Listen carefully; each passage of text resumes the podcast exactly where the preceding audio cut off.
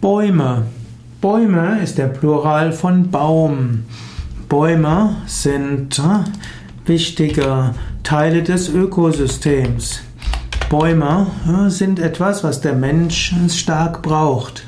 Bäume sind das größte und stärkste Gewächs auf der Erde. Bäume haben typischerweise einen Stamm aus Holz mit Zweigen, die Blätter oder Nadeln tragen. Und Bäume haben typischerweise eine größere Krone. Bäume hm, sind äh, wichtig für den Menschen. Hm. Bäume hm, können verschiedene Formen annehmen. Man weiß, dass in Gegenden, wo viele Bäume sind, Menschen sich wohlfühlen. In der Naturspiritualität und im Schamanismus spielen Bäume eine besondere Rolle.